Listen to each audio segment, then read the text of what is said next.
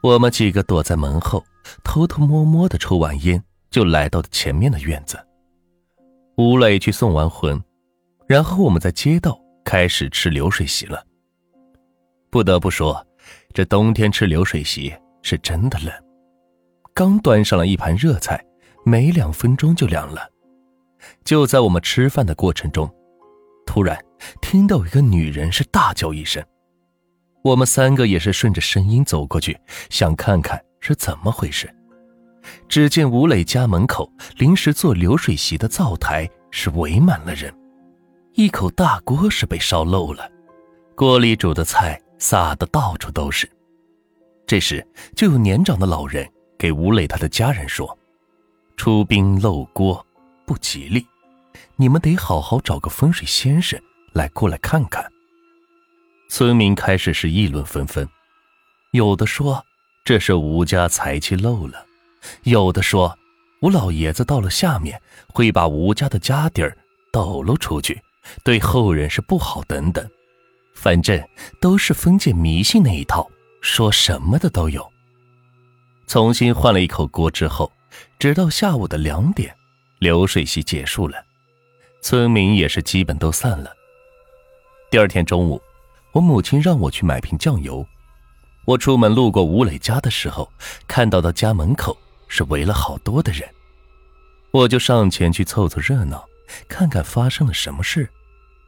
只见一个身穿黄色道袍的中年人，手拿一个拂尘和一个八卦仪。再给吴磊的父亲说：“你们的房子坐东北向西南，正冲鬼门鬼户，而且大门正对二门，二门又正对着楼梯，后门又种了两棵柳树，这正是极阴巨阴的穿心煞，难怪阴气这么重。”这时，吴磊的父亲说：“啊，大师。”有没有什么办法能给破一下吗？大师低头看了看八卦仪，很久之后说道：“你们家房子在阴阳交界之处，又位于鬼门鬼户之上，房子现在已经是聚集了很多的孤魂小鬼，得拆了重建。我再布一个风水阵，或许才能有用，不然你们家人……”会是越来越倒霉，轻则破财，重则丧命啊！围观的村民有的深信不疑的说道：“难怪每天晚上经过他们家的时候，我都不敢往里边看呢。”有的村民则表示不相信，还说着风凉话：“现在看风水的都这么口无遮拦了吗？说的这么邪乎？”这时，风水先生又说：“建议你们家过完年赶紧动工，拖得越久，对你们家越不利。话我只说到这里，信不信由你们。”风水先生说完，收起八卦仪，转身就要走，却被吴磊的父亲叫住，说道：“大师，请等一下，那我们目前该怎么办呢？”最近半年，我们家生意确实在走下坡路，家里呢也是接二连三的发生意外。风水先生说：“今天晚上十二点，你先去村子东口的十字路口，给老先生烧个纸，画个圈，口开到西南的方向。发生什么事情都不要慌，注意细节。明天早上告诉我之后，我再告诉你们。”该怎么去做？我正听着入迷呢，我母亲拿个锅铲在后面喊我：“谭伯，锅都烧干了，你的酱油怎么还没买回来？”我赶紧去小卖铺买了瓶酱油，跑回家。回家就被我母亲是骂了一顿。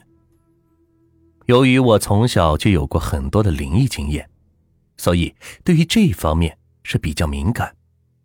我吃完饭。就在家里琢磨着这个事儿的时候，吴磊来到我们家找我，说他前几天在网上认识个女孩，怎么怎么漂亮，这会儿是约到了村口的一个商店了，让我跟他一块去。我半开玩笑的说了一句：“哎呀，你还真不是个东西！你爷头七还没过呢，你不好好跟你爸在家里守灵，还有功夫泡妞？”吴磊嘿嘿一笑说道：“嘿，那你去不去？那女孩还带了一个她的女性朋友呢。哥们好歹也是个正常男人，英雄都难过美人关呢，更何况我一个凡夫俗子。”然后我是急忙穿好了外套，就跟吴磊来到了村口的商店，请人家女孩吃了个饭后，随便的聊了两句就回来了。回来的路上，我就问吴磊：“那个风水先生，不是让你爸晚上去烧纸吗？后来还说啥了？”不知道啊，我不管那些，说的我也听不懂。我俩就这么闲聊着。往回走着，突然吴磊又晕倒了。我用手去扶他的时候，又感觉到他是浑身的发烫。恰好那位风水先生从村子里出来，我急忙上去找风水先生帮忙。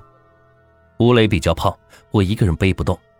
随后我跟风水先生轮流把吴磊是背到了他的家里。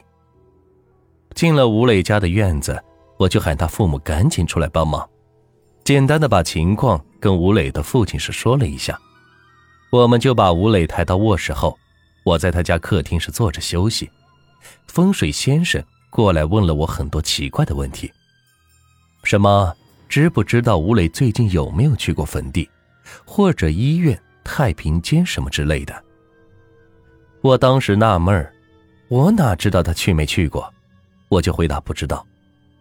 但是之前。也有过一次突然晕倒的情况，我告诉了风水先生。风水先生又问：上一次晕倒之前，吴磊有没有看到或者什么奇怪的举动？我当时喘着大气，想了一下，跟风水先生说：“哎，上次晕倒之前，我们在一个墙角的窗户下面蹲着，吴磊飞说窗户上面坐了三个小人。”我反正是没看着，其他的就没啥了。我跟风水先生正在聊着呢，吴磊的父亲又把吴磊背出来，说要送去医院。这时被风水先生拦住了，说道：“不用送医院了，你们在家稍微等我一下，我去去就回。”说完，就让我带着他去那天晚上吴磊看到三个小人的地方。风水先生是神神秘秘的，此时吴磊的父母也是半信半疑的看着风水先生，最终选择是相信，没有去医院。我带风水先生来到那个墙角后，只见风水先生先是盯着那个窗户看了老半天，随后便拿出了一个八卦仪，绕着窗口的那棵树是转了几圈，然后又拿出一个小黄布袋子。抓了一把土，就跟我说：“可以回去了。”我全程都是懵逼的状态，搞不懂这位风水先生到底在干嘛。回到吴磊家，风水先生让吴磊的父亲拿来一个碗，把土是倒进了碗里，点了一炷香是插在上面，又从他随身携带的包里是拿出了一个很小的铜公鸡，放在了碗的旁边。然后就坐在床前，闭着眼睛，嘴里是小声的念叨着什么。突然，吴磊浑身抽搐的喊着：“爷爷，我我不是故意害你的，你饶了我了。”然后就是哭醒了。吴磊醒后，看见我们后，瞬间就不哭了。吴磊的父亲就问风水先生是怎么回事，风水先生。则慢悠悠的收拾好东西，说道：“你问你儿子就知道了。”我在旁边看的是目瞪口呆的。风水先生跟我说：“没什么事了，让我先回去吧。”我心想着，这刚把我的好奇心勾起来，就不让我看了。无奈，我就只能回到自己的家里。直到吴磊的爷爷过完头七。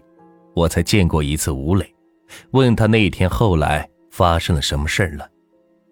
吴磊也没跟我说什么，光给我说那天他醒来之后，风水先生让他给他的爷爷烧了很多纸钱，就没事了。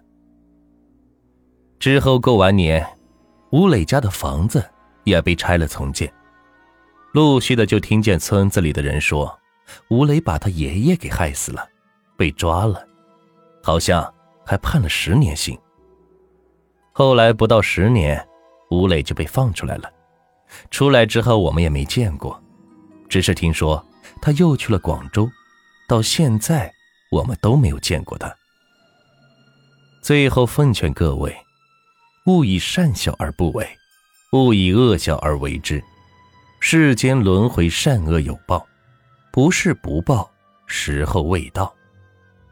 我们在电视剧或者小说里，经常会听到配角死之前都会说。我做鬼也不会放过你。倘若死者能够开口说话的话，那么世间的多少冤情，都可以大白天下呢？